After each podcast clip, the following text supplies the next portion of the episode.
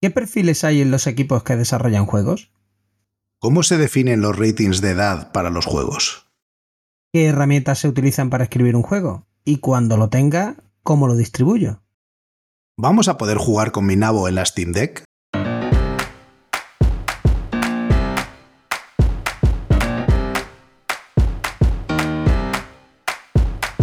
Bienvenidos a Unicode U00D1. El podcast para desarrolladores móviles y no tan móviles patrocinado por MongoDB. Yo soy Diego Freniche. Y yo soy Jorge Ortiz.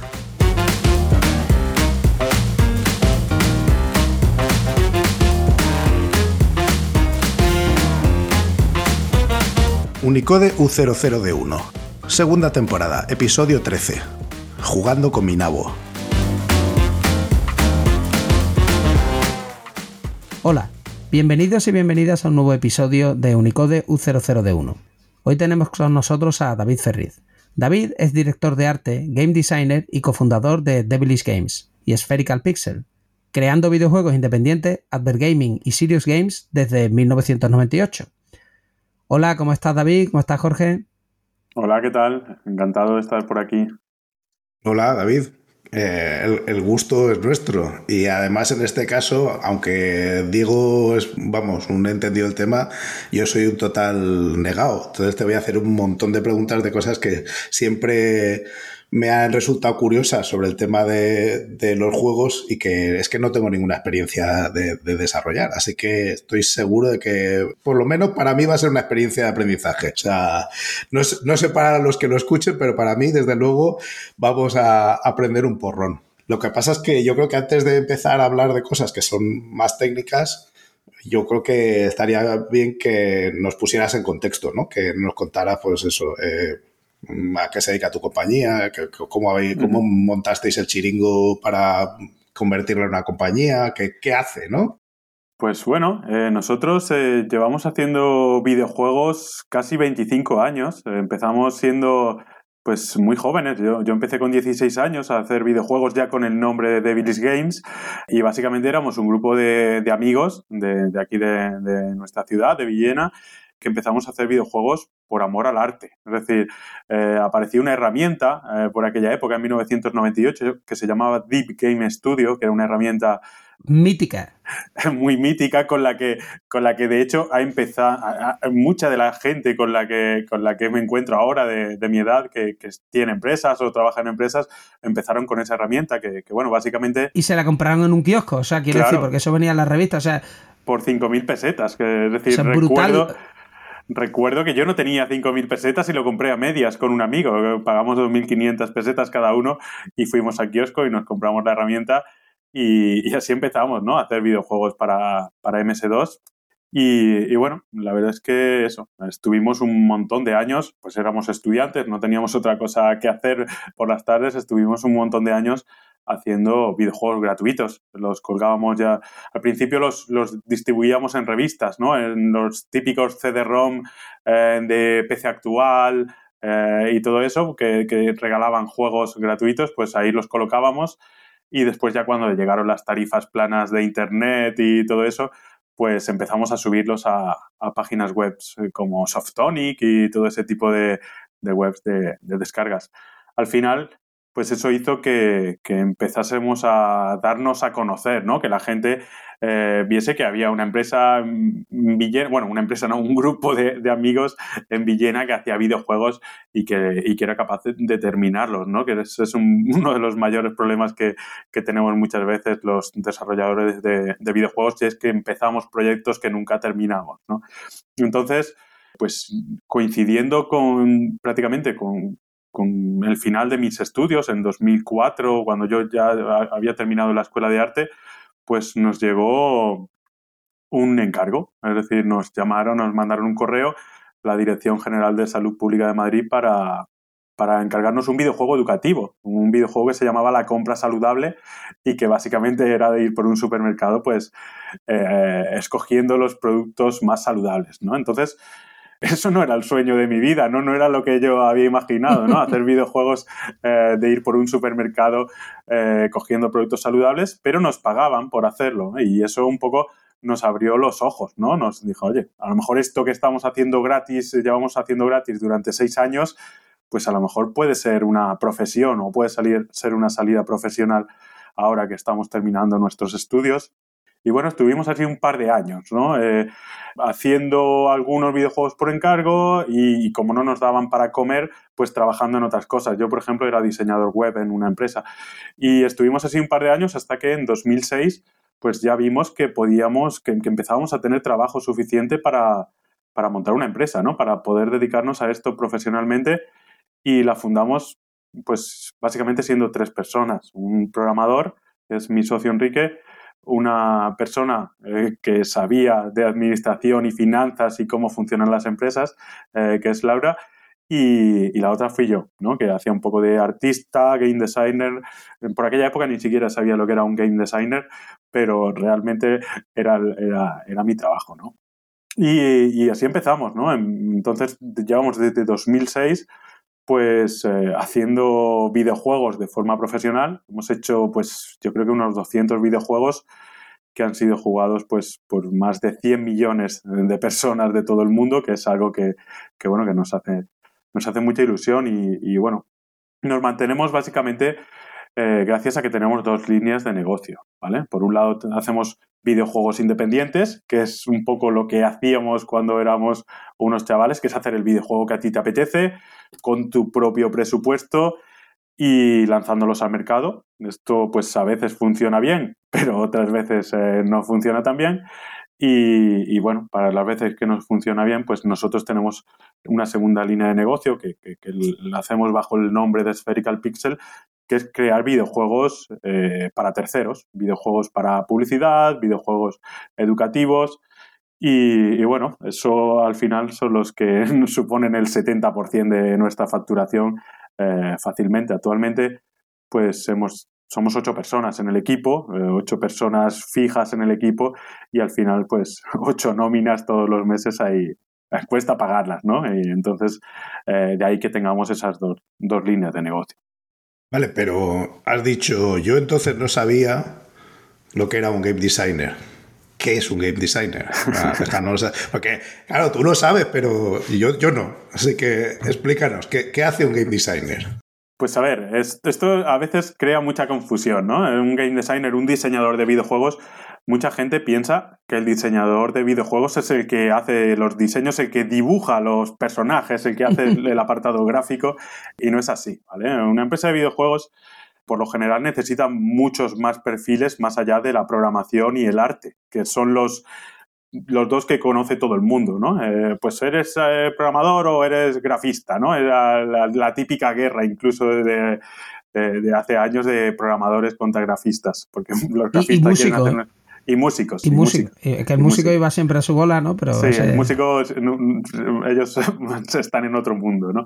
Entonces, eh, no, realmente una empresa de videojuegos eh, necesita más, más perfiles. En nuestro caso, por ejemplo, hicimos algo bien, eh, que fue incorporar a la empresa a alguien de administración y finanzas, es decir, alguien que supiera cómo se monta una empresa, cómo se pagan facturas, cómo, cómo se pagan las nóminas, todo ese tipo de cosas, ¿no? Pero, pero bueno, en referencia a tu pregunta, lo del game designer, básicamente el diseñador de videojuego es el, la persona que se encarga de diseñar las mecánicas, ¿no? De tener la idea inicial de juego, el concepto de juego y redactar un documento de diseño. Ese documento de diseño, ese GDD, es el documento eh, en el que todo el mundo se basa a la hora de hacer el videojuego. Cuando algún programador tiene dudas, eh, pues va al documento de diseño y lee cuáles son las mecánicas eh, que tiene el juego, ¿no? Y, los artistas, igual, cuando tienen que ver, oye, ¿cuántos personajes tengo que modelar? O o qué animaciones tienen estos personajes, todo eso está recogido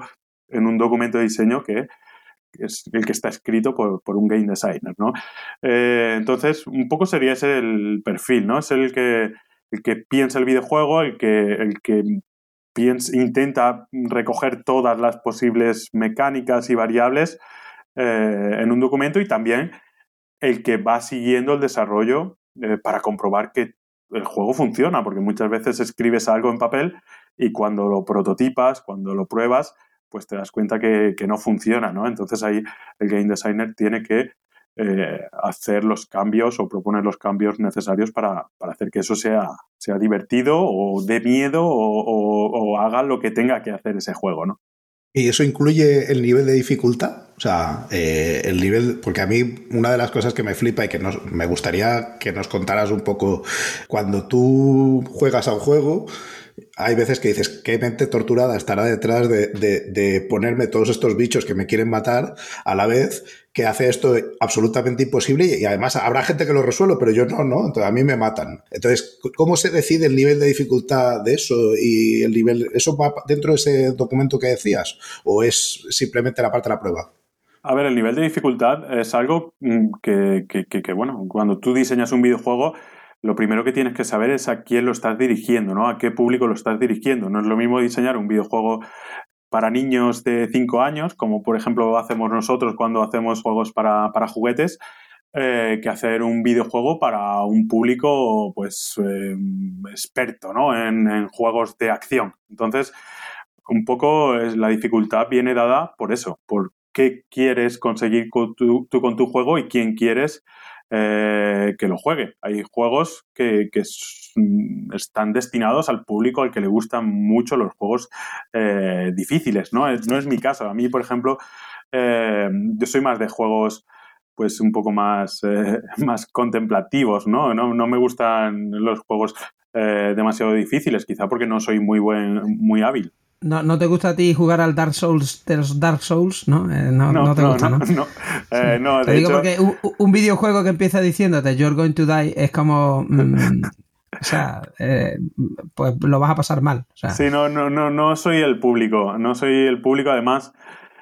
Últimamente estoy jugando mucho con mi hija, que tiene seis años, y, intento un poco buscar experiencias de ese tipo, ¿no? Porque eh, cuando ves jugar a un niño, pues aprendes muchas cosas. Eh, yo recuerdo que el primer videojuego que, ella vio fue el Zelda, el nuevo Zelda de la Switch, y ella me veía pasear por allí, eh, montar a caballo, volar y todo eso, y le encantaba, ¿no? Y me decía, oye, déjame el mando, que quiero probarlo, ¿no? Y así fue su iniciación en el mundo de los videojuegos, pero ¿qué pasaba? Que en cuanto veía un enemigo, me devolvía el mando porque no quería pelear o no, no, quería luchar contra los enemigos y ni siquiera, por ejemplo, podía luchar porque no le llegaba los dedos a los gatillos, ¿no? Porque muchas veces eh, los juegos de hoy en día utilizan muchos botones y no están pensados para unas manos tan pequeñitas, ¿no?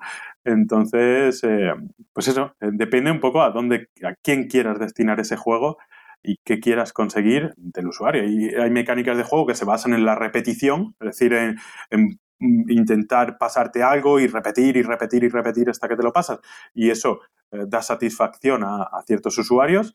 Y hay otros juegos pues, en los que a lo mejor prima la narrativa y la prioridad es que el usuario pues reciba la historia completa de una forma tranquila, ¿no? Entonces, eh, eso depende mucho del tipo de juego que vayas a hacer. Eh, ahora es cuando pega la pregunta esta típica de, pero el videojuego es una forma de arte. Es la típica pregunta esta absurda que se hace siempre. Eh, lo digo porque hay gente que yo creo que solo ve el videojuego como el típico, yo qué sé, el Call of Duty nuevo, ¿no? Que es pegatiro y tal, que también pues, pues tiene una narrativa adaptada al videojuego. Pero es que hay juegos como Gris o como, o sea, hay juegos que es que mm, te transmiten emociones, te cuentan una historia sin hablar, sin soltarte ahí un Monument Valley, rollo de texto. Sí, sí. Sí, a, ver, los videojuegos eh, son un, producto un producto cultural y de hecho están reconocidos en, en, España, están reconocidos como una industria cultural desde hace más de 10 años. Eh, ¿Qué pasa? Pues que todavía siguen teniendo un poco ese estigma ¿no? de, de hace años eh, y parece que somos una industria cultural, pero un poco de segunda, es decir, como que no estamos a.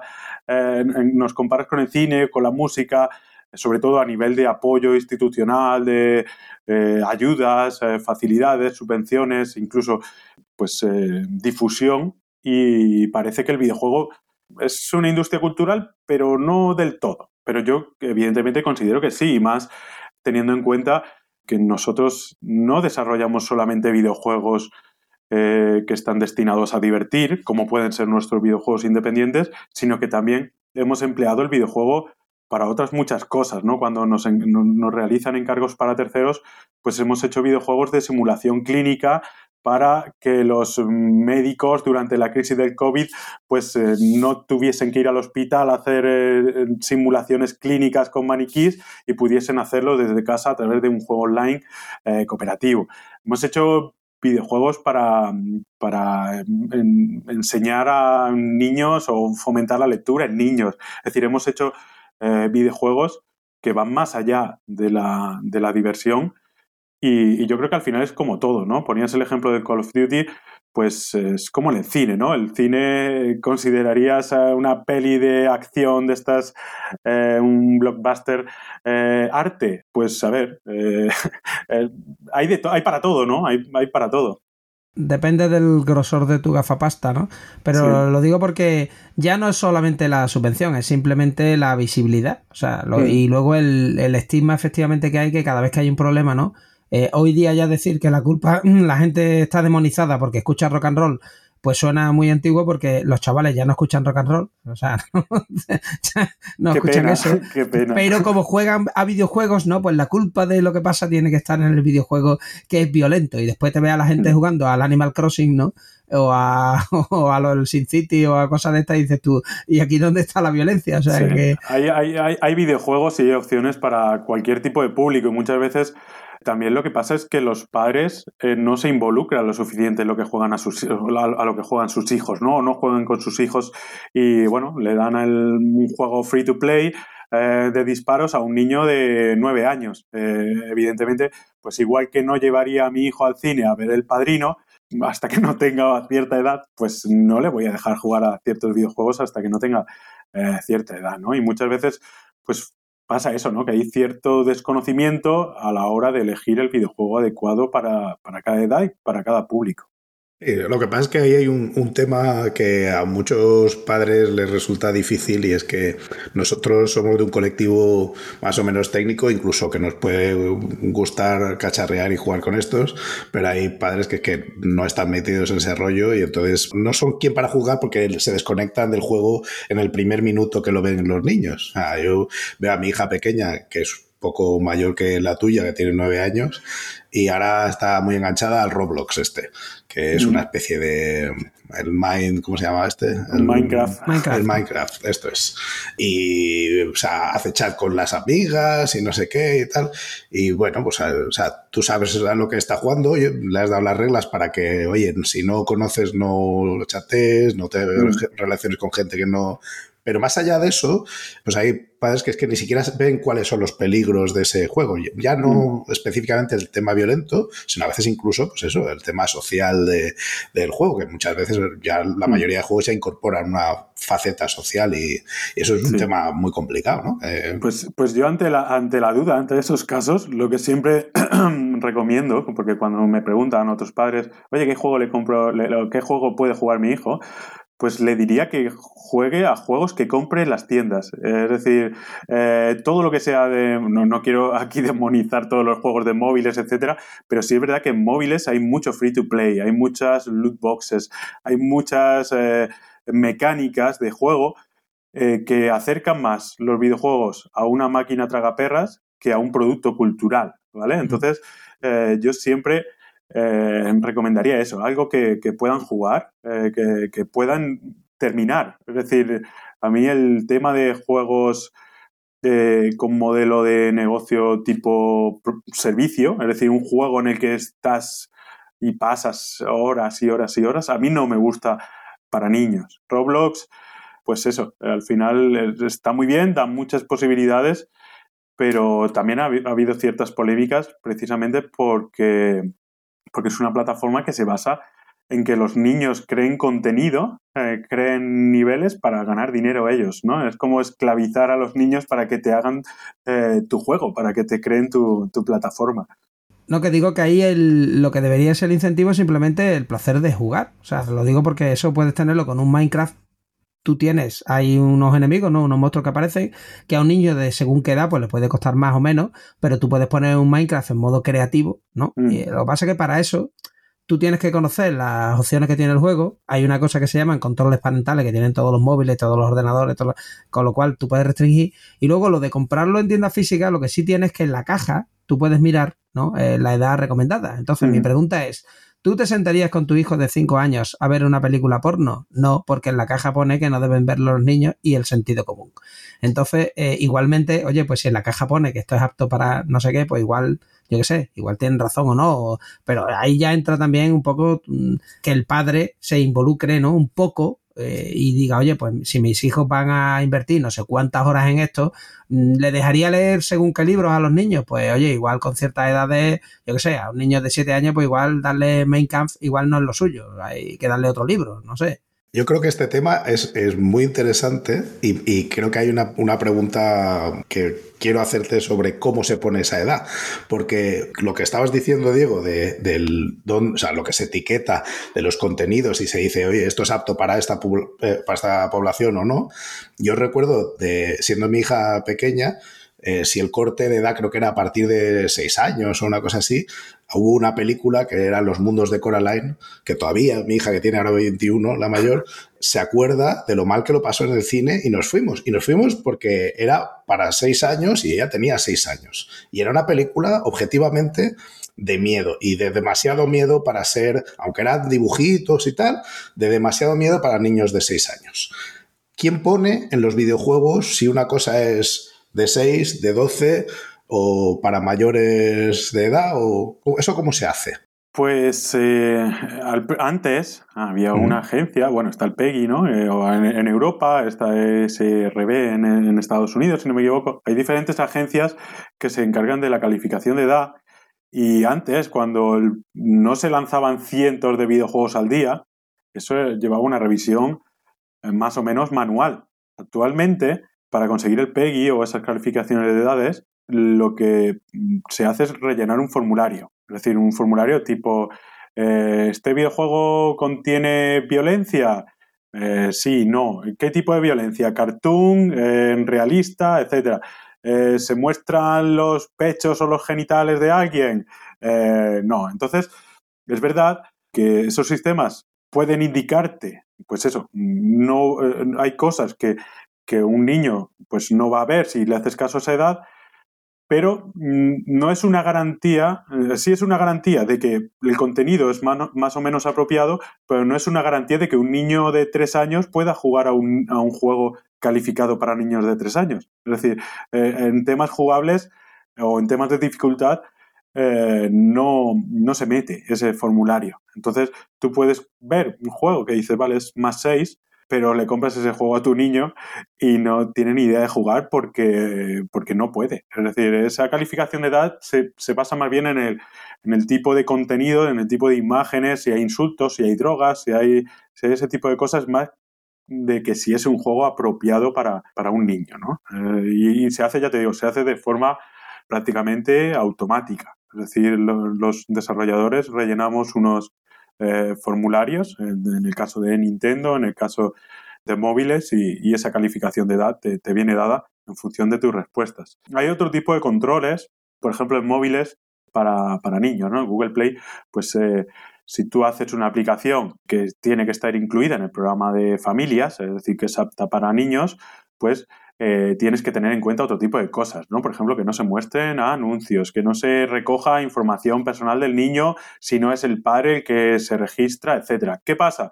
Pues que muchos de esos controles pues eh, a veces no son suficientes. Es decir, para saltarte eso simplemente pones una zona privada para padres en la que tú tienes que introducir tu fecha de nacimiento y eso ya quiere decir que tu aplicación es segura. No es segura. Tu hijo puede poner cualquier año, puede poner, pues nací en 1980 y acceder a esa zona de padres, acceder a los micropagos y acceder a, todo ese tipo de cosas. ¿no? Entonces, eh, yo creo que, que muchas veces eh, al final depende de los desarrolladores, de la buena voluntad de los desarrolladores el hacer eh, las cosas adecuadas para, para, las edades, ¿no? Entonces, ¿qué pasa? Pues que hay mucha gente que no hace cosas adecuadas o que evidentemente lo que quieren es ganar dinero y, y oye, si aquí a los micropagos le pongo una suma de 4 más 4 para acceder al micropago en vez de poner una contraseña segura, pues voy a, voy a generar muchas más ventas, claro, porque lo está comprando el niño, ¿no? Entonces, eh, es un poco, es algo que tenemos que hacer también desde la industria porque esas reglas externas al final eh, no, no, nos limitan del todo lo que, lo que podemos hacer. Oye, no, lo digo que aquí lo que podrían hacer también es poner algún tipo de regla de, uy, tú has puesto que naciste en 1980, ¿no? Eh, ¿Cómo se llama el rey del pop que sacó el disco thriller en 1980? ¿no? Entonces ahí ya rápidamente, eso sí que es un control de seguridad auténtico, ¿no? No el dime, dime tal, porque, hombre, nadie nunca le ha metido un formulario online sobre su edad y tal. Pues, es como si, a veces es absurdo, ¿no? Porque a mis niños lo han hecho siempre y, y no, no tiene mucho sentido este control. Yo lo que la parte de la edad que estábamos mencionando, creo que hay un segundo factor que es cómo lo difundes, ¿no? Eh, vosotros creasteis un juego que pegasteis un pelotazo de campaña viral, ¿no? Y que no sé si ese iba para menores de 6 o no por el nombre, pero el cómo difundes y cómo haces llegar al público adecuado este juego es para ti, eh, creo que también es un factor relevante. ¿Cómo fue, cómo ha sido en vuestros casos y en concreto en el juego de Minabo, cómo fue eh, la campaña? Pues a ver, depende mucho del tipo de juego a que lo diriges y si es un encargo o no, si tienes presupuesto para marketing o no. Nosotros cuando hacemos videojuegos para clientes, pues por lo general tenemos presupuesto para promocionarlos, porque lo que pasaba hace años, que tú sacabas un videojuego publicitario en Flash y se distribuía viralmente, eso ya no existe, ¿vale? Es decir, ahora la viralidad eh, se paga. Es decir, si tú quieres eh, hacer una aplicación publicitaria, después tienes que invertir en publicidad para publicitar la aplicación, ¿vale? Que no está mal, porque al final con lo que con un anuncio pues eh, consigues una descarga y con esa descarga consigues que el usuario esté viendo publicidad en cierta medida deseada de, tu producto durante horas, ¿no? Si, si el juego es bueno.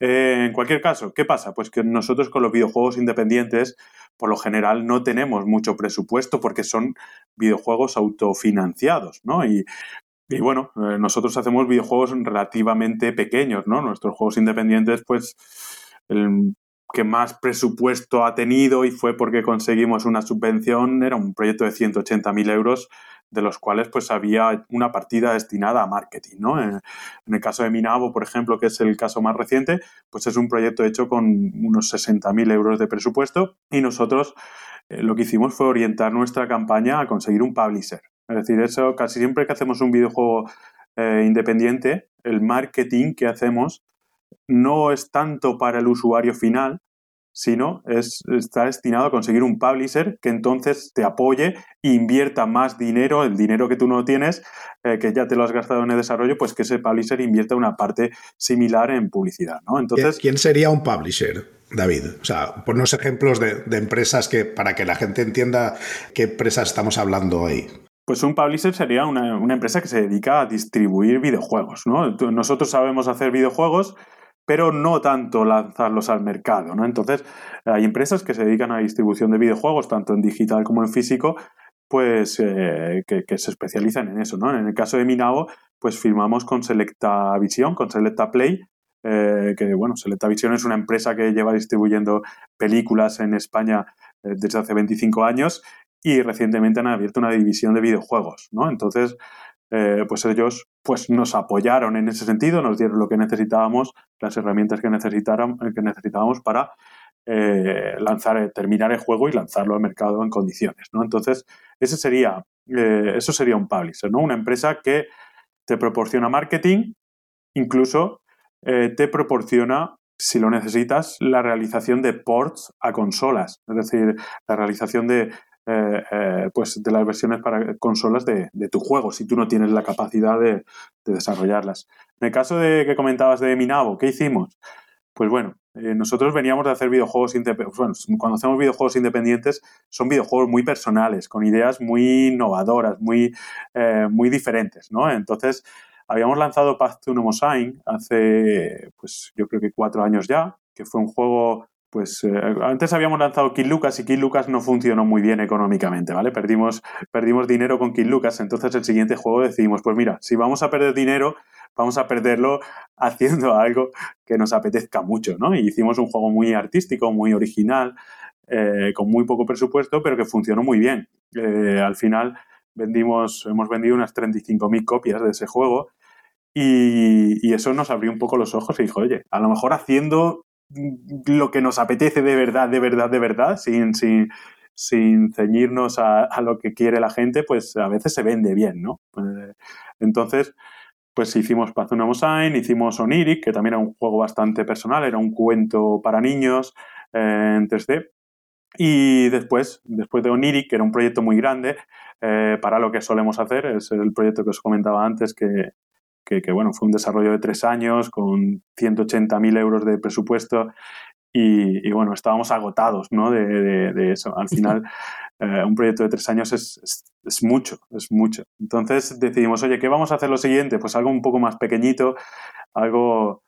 ¿Y qué ideas tenemos? Pues yo, que ya me hago mayor y tengo hijos y, tal, pues eh, me apetecía hacer un juego invitase a la gente a reflexionar sobre la vida, ¿no? Sobre, sobre qué pasa durante la vida y cómo se relacionan con las demás personas durante su vida y qué pasaría si a ese niño que conocí cuando era pequeño, en vez de eh, no hacerle caso, pues me hubiese hecho amigo. O qué hubiese pasado si eh, hubiese hablado más con mis padres, ¿no? O qué, qué hubiesen pasado, qué cosas pasarían, ¿no? Entonces decidimos hacer un juego sobre, sobre eso, que, hablase sobre la vida y sobre las relaciones sociales. Y inicialmente era un juego pues pensado con personas, ¿no? Iban a ser personas caminando por la línea de la vida mientras crecían y morían, ¿no? Pero claro, ¿qué pasaba? Pues que pasaba que era un juego un poco dramático, ¿no? El ver personas naciendo y muriendo y, nos quedaba demasiado serio. Eh, así que buscamos algo que fuese un poco más gracioso, ¿no? Entonces, un día hablando sobre todo de, eso y hablando de, oye, ¿cómo vamos a hacer que nazca la persona en pantalla? Porque yo quería que naciesen los, los, personajes en pantalla. ¿Cómo vamos a hacer que nazca? Y dijimos, no pueden ser personas, porque representar un, parto humano en, en, un videojuego nos va a subir el PEGI un montón. Entonces dijimos, ¿y si es algo que nace bajo tierra? Eh, y pensamos, pues una patata, una zanahoria, un nabo, pues un nabo, un nabo, eh, un nabo es genial, porque al final hacer que un nabo vaya creciendo en el juego es muy fácil porque no tiene cuello, no tiene cabeza, es decir, es un bloque con unos brazos, eh, al final ni siquiera le pusimos dedos ni pies para que fuese más sencillo animarlo y, y entonces, bueno, partimos de ahí, de un nabo. Entonces, en determinado momento, pues dijimos, oye, ¿qué nombre le ponemos al juego? y en la lista estaba Minabo. Eh, Minabo, un paseo por Minabo de paseo por la vida se llamaba o algo así, que es el subtítulo que realmente tiene. Y oye, esto, esto puede funcionar al menos en España, ¿no? Al menos conseguirnos llegar a gente a la que no hemos llegado antes, porque eh, con esta tontería de nombre, que es eh, muy gracioso, eh, pues eh, cuando lo, lo, anunciamos seguro que tiene repercusión. Lo que no esperábamos era que tuviese tanta repercusión y ser trending topic tres veces. Hemos sido trending topic eh, tres veces con el juego. La última vez, pues, hubo más de 7.000 chistes sobre el nombre en Twitter, ¿vale? Entonces, pues eso, fue un poco una estrategia de marketing para compensar eso, la falta de presupuesto. Nosotros mm, vender un juego eh, en el que vas caminando por la línea de la vida y reflexionando sobre cómo tratas a los demás, quizá era muy difícil de vender a un público pues a un público más normal, un público que no, que no está tan experimentado con los juegos independientes, pues era difícil de vender, ¿no? Entonces dijimos, si con este nombre y con esa estética también muy bonita, muy chula y muy accesible para cualquier usuario, conseguimos meter nuestra idea y que la gente conozca el juego, que se interese y después lo juegue, pues, pues oye, vamos a intentarlo, ¿no? Tenía era algo que tenía sus riesgos porque podía haber eh, salido muy mal, pero, pero no, salió, la verdad es que salió bastante bien y bueno, ahí está. Oye, y, o sea, nos has contado parte del proceso creativo, pero deja que nos vayamos un poco a las tripas. O sea, eh, cuando os ponéis y hacéis un juego, o sea, yo sé un poco de escribir aplicaciones tradicionales, pero de escribir juegos, sinceramente, no tengo ni idea. Entonces, ¿cómo se programa un juego por dentro? ¿Cuáles son las mm. reglas de, juego, perdón por la repetición, para escribir código y, escribir código que funcione? O sea, ¿qué piezas móviles hay ahí? Pues a ver, un videojuego realmente tiene, bueno, eh, eh, participan varios, bastantes perfiles, ¿no? Pero, pero bueno, al final es un proceso que se divide en varias fases, ¿no? La primera fase es la ideación, ¿no? Es decir, ¿qué quiero hacer? Eh, ¿Qué tipo de juego, qué idea tenemos, ¿no? Y en este caso de Mirau, pues la idea era hacer un juego en el que caminas por la línea de la vida e interactúas con otros, ¿no? Esa era la idea. Ahora, ¿cómo convertimos esa idea en un juego? ¿no? Ahí ya entra la fase de preproducción en la que un game designer, eh, en este caso fue mi compañera Anaís, pues le da forma al documento de diseño, convierte eso, esa primera idea en, algo, ¿no? En algo que pueda programarse, ¿no? Algo que tenga sentido, que tenga ciertas reglas, que, eh, pues que definas, oye, cuando interactúas con otro nabo, ¿qué pasa? ¿no? Eh, pues, nos, pues decidimos añadir tres barras. Una es eh, contacto físico, intimidad y necesidad de pertenencia. ¿no? Eh, al final, esas son las tres necesidades que tiene el personaje. ¿Y qué pasa si cuando interactúo con mi progenitor y mi progenitor no me da lo que yo quiero? Entonces, ir definiendo un poco esas reglas. En este caso, por ejemplo, pues nos apoyamos con una psicóloga para construir relaciones, para que las relaciones que se construyan y las personalidades que se construyan en los personajes pues tengan eh, sentido. En otros juegos a lo mejor no nos apoyamos en una psicóloga o, nos apoyamos en un experto relacionado con ese tema, ¿no? Entonces, bueno, se elabora ese documento de diseño y eh, en paralelo pues se trabaja también el tema de la dirección de arte. Es decir, eh, qué estilo gráfico va a tener el juego y por qué. Eh, es decir, ¿qué hace, qué es, cuál es el mejor estilo gráfico para un juego? Pues al final es el más adecuado, ¿no? Un estilo. No es el más bonito muchas veces, es algo, es un estilo gráfico que tenga en cuenta el público al que se dirige la plataforma a la que se dirige, porque no es lo mismo lanzar un juego en una plataforma poco potente que en una consola de última generación.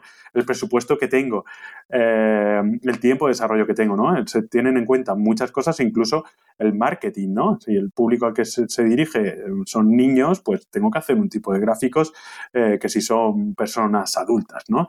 Entonces se elige un poco la dirección artística, se elabora el documento de diseño y una vez está, eso es, eso es un poco durante la fase de preproducción y después ya entra la producción. Cuando ya tienes un documento de diseño y tienes los primeros gráficos para ir trasteando, pues empieza a prototipar, se hacen prototipos, eh, se prueba que el concepto funciona y si funciona, pues ya se van añadiendo pues todas las cosas. En este caso ha sido especialmente complicado porque al ser un juego que se basa en muchas reglas, era muy difícil probarlo eh, hasta que no estaban todas esas reglas metidas. Es decir, prácticamente teníamos que tener el juego terminado para que el juego tuviese sentido.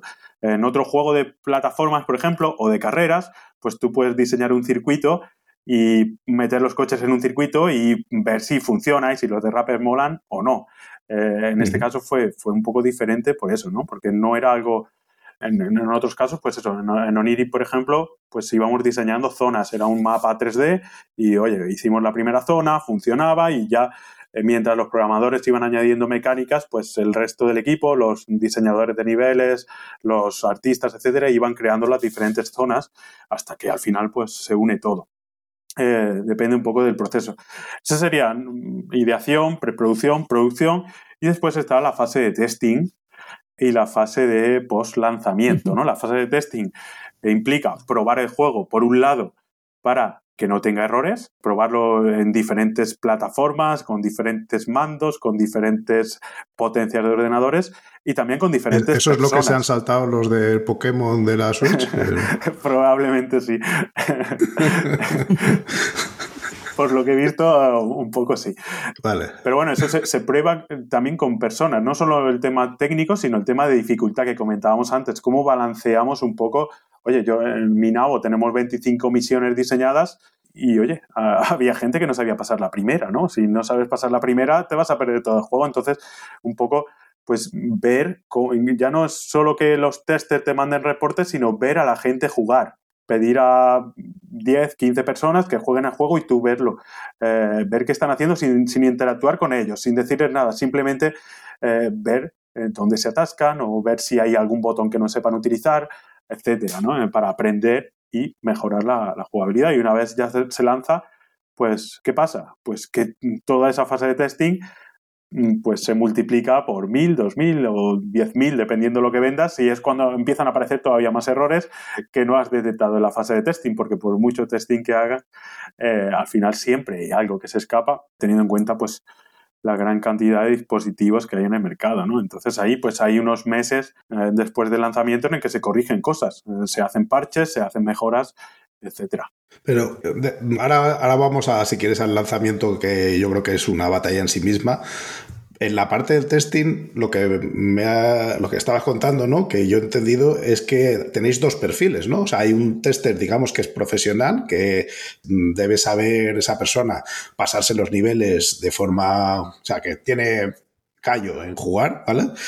Y luego hay un testing que es con, gente que no es explícitamente tester en el sentido de profesionalmente dedicado a eso, sino que prueba y, juega con eso, ¿no? O sea, vosotros como en Mythic Quest tenéis ahí a dos personas en un sofá eh, que se pasan todo el día jugando o, eso es solo en la serie y para que... No, nosotros no podemos, no podemos permitirnos tener eh, tester a tiempo completo. Es decir, eh, nosotros Sí es verdad que cuando hacemos videojuegos para clientes y tal, pues eh, imagínate un videojuego para niños, pues a veces lo probamos en el Instituto del Juguete, es decir, se hace una ronda de testing con 15 niños y se ve qué hacen y, todo eso. Eso está muy guay cuando tienes eh, presupuesto. En nuestro caso, cuando son proyectos independientes, pues sí es verdad que mm, tenemos a dos o tres personas que se dedican a buscar errores eh, y, a, intentar romper el juego a cosa hecha, es decir, eh, intentar hacer cosas que no tienes previstas, pero también te digo que, muchas veces dejar jugar a alguien que no conoce el juego es lo mejor, eh, es decir, porque, o incluso dejar jugar a un niño, o porque te lo rompen siempre, es decir, en cuanto un niño toca tu juego, hace algo que tú no esperabas y, lo rompe. Entonces, yo te diría que nuestros juegos se prueban con entre 10 y 15 personas en una fase de testing interna. También te digo, eh, últimamente con los festivales de Steam y todo esto, con lo que, están potenciando, lo que se hace es lanzar una demo. Nosotros lanzamos una demo de Minabo en febrero y nos sirvió para validar muchas cosas porque todavía quedaba mucho tiempo de desarrollo y nos sirvió para, ver jugar a un montón de streamers al juego, verlos en directo, y ni siquiera les habíamos pedido que fuesen testers, ¿no? Era gente que estaba jugando y no sabía que nosotros estábamos viendo esos streaming, por lo tanto eran completamente sinceros con sus comentarios y con sus reacciones y eso, eso ayuda mucho, ¿no? El lanzar durante el festival de Steam lo jugaron cuatro o cinco mil personas y tuvimos feedback, pues eso, de, probablemente 100 streaming eh, o 100 en comentarios fuimos recibiendo y fuimos analizando y fuimos mejorando el juego gracias a, gracias a eso, ¿no? Oye, ya, todavía bajando un poco más a eh, qué herramientas estáis usando vosotros. ¿Usáis algún framework para hacer los juegos? ¿Qué lenguaje usáis?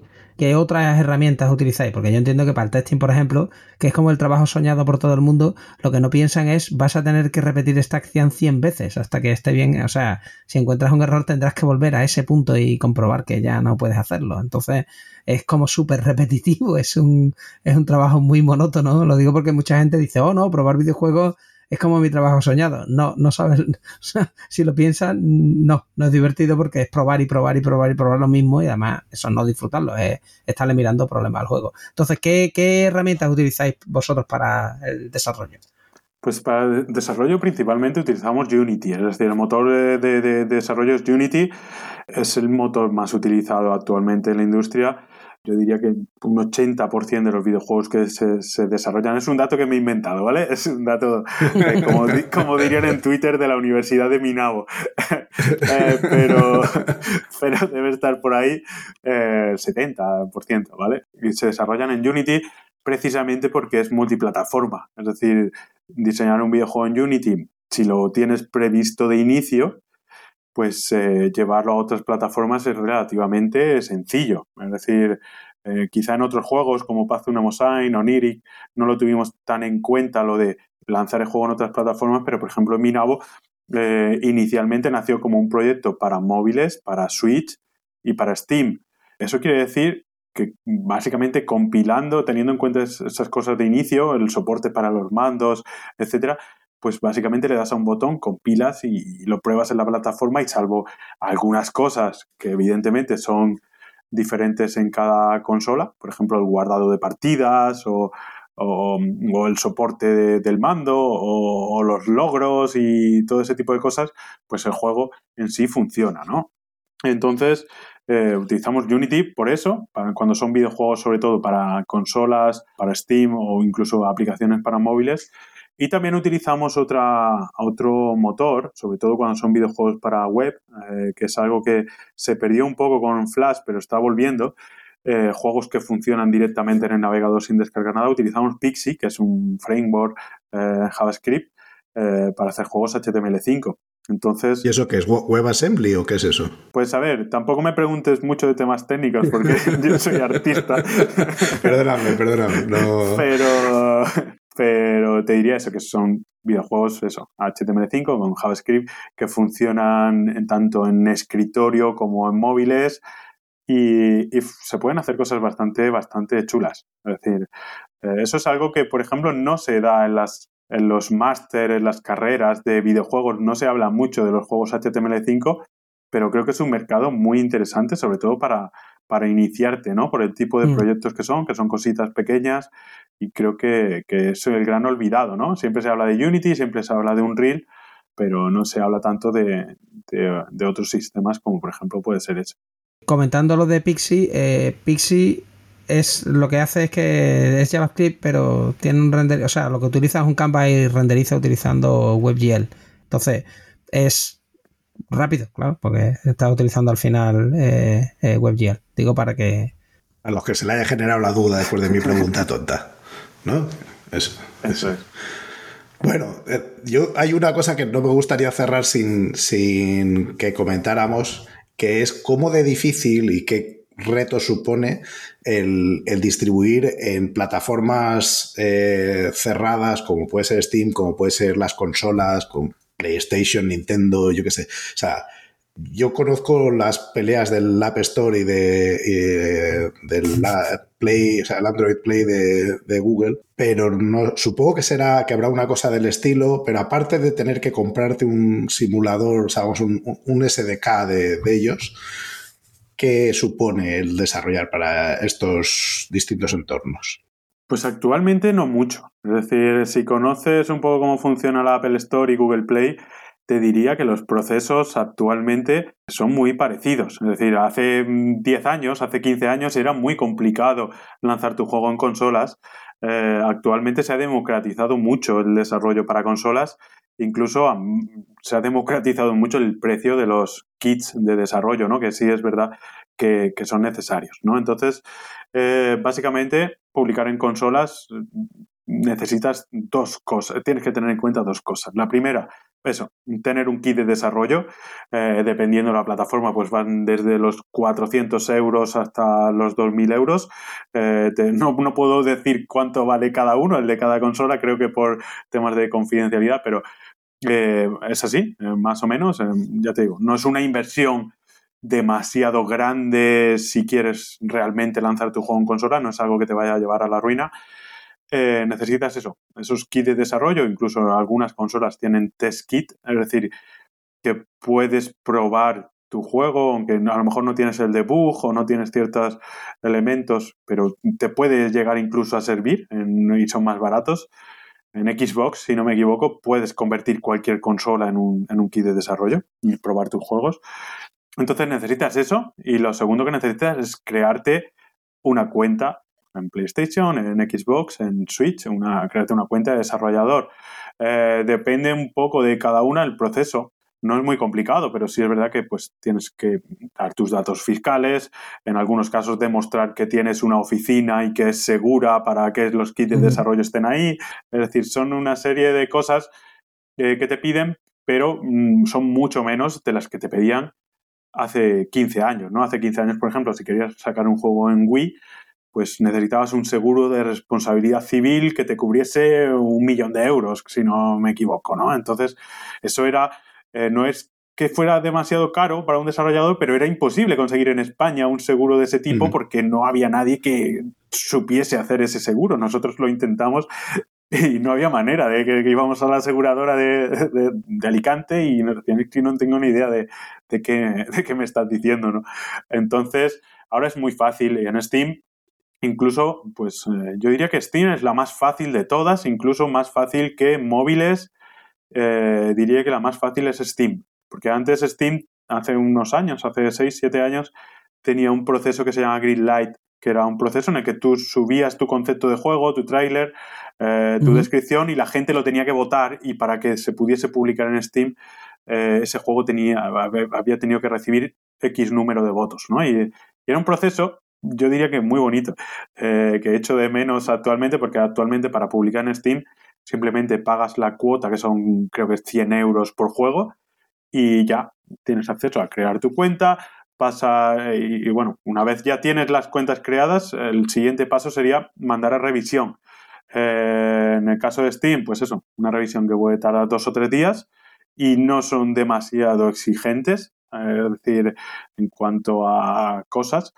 Eh, en el caso de consolas, pues Nintendo también, una revisión, yo te diría que menos dura que la que te pueden hacer en Google Play. Porque Google Play antes mm, cualquier cosa se podía publicar en Google Play. Google Play, eh, si has publicado aplicaciones hace poco, eh, pues se han metido un montón de cosas, un montón de revisiones y, ya no es algo que, pasas en dos días, sino que a veces se alarga incluso semanas la aprobación en Google Play o en la Apple Store. Entonces, yo te diría que es un proceso muy, muy parecido. Eh, es decir, em, tener los kits de desarrollo, crear las cuentas de desarrollador y subir a revisión es eso en, digital. En físico ya se complica un poco más, tampoco demasiado, pero, pero sí es verdad que, que físico es otro, es otro mundo, ¿no? A ver, yo tengo una pregunta que nos tienes que responder antes de cerrar. Y esta sí, esto es un sí o un no. ¿Vamos a poder jugar con Minabo en la Steam Deck? Es fundamental saberlo. Sí, sí. Gracias. Sí, estará preparado, estará preparado para, para, para funcionar y vais a poder jugarlo también en Switch, en, Play 5, en Play 4, en Xbox One y en Xbox X y S. Es decir, estamos haciendo, hemos tirado la casa por la ventana y lo vais a poder jugar en todas, en todas partes.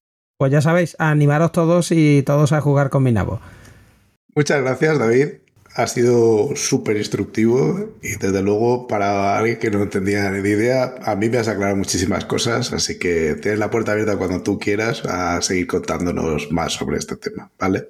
Gracias. Pues nada, muchas gracias a, vosotros. Espero que, no haberos aburrido demasiado. Algo contrario. Y, bueno, espero que, bueno, que todos los oyentes añadan mi nabo a su lista de deseos en Steam, porque es algo que, nos ayuda mucho. Es decir, al día del lanzamiento, cuantas más listas de deseos tengamos, más visibilidad nos dará nos dará Steam. Así que. Pues no se lo pidáis a Papá Noel, ponedlo en la lista de deseos de Steam. Sí.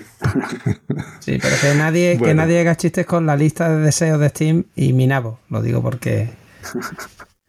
Haría feo. Bueno, gracias y hasta luego, David. Chao. Hasta luego. ¿Conectarte a tu base de datos en la nube MongoDB Atlas con una API REST? Ahora puedes, con pulsar un botón, tener acceso a tus datos gracias a la Data API. Inserta en tu base de datos usando curl. Gracias por escucharnos. Si te ha gustado y quieres que podamos crear nuevos episodios, te pedimos que nos ayudes a difundir este podcast. Puedes decírselo a tus compañeros, retuitear cuando anunciemos nuevos episodios, suscribirte para que se descarguen los nuevos episodios automáticamente, o todavía mejor, puedes ponernos una valoración espectacular en tu plataforma de podcasting. Si tienes sugerencias sobre cómo podemos hacerlo mejor, propuestas de invitados o contenidos, ponlo en un tuit mencionando a Diego, arroba de Freniche, o a Jorge. Te recomendamos atender a los meetups de Realm, tienes el enlace en la descripción, y si tienes dudas sobre Realm o MongoDB, puedes participar en los foros. Si podemos aportar algo a tu comunidad, estaríamos encantados de atender a vuestros eventos, podcasts, conferencias o meetups. Por último, queremos recomendarte nuestro podcast hermano en inglés, The MongoDB Podcast, presentado por Michael Lynn y en el que se entrevista a desarrolladores, emprendedores y empresas. Lo tienes disponible en las principales plataformas de podcasting. Esto es todo por este episodio de Unicode U00D1 Podcast. Hasta la semana que viene.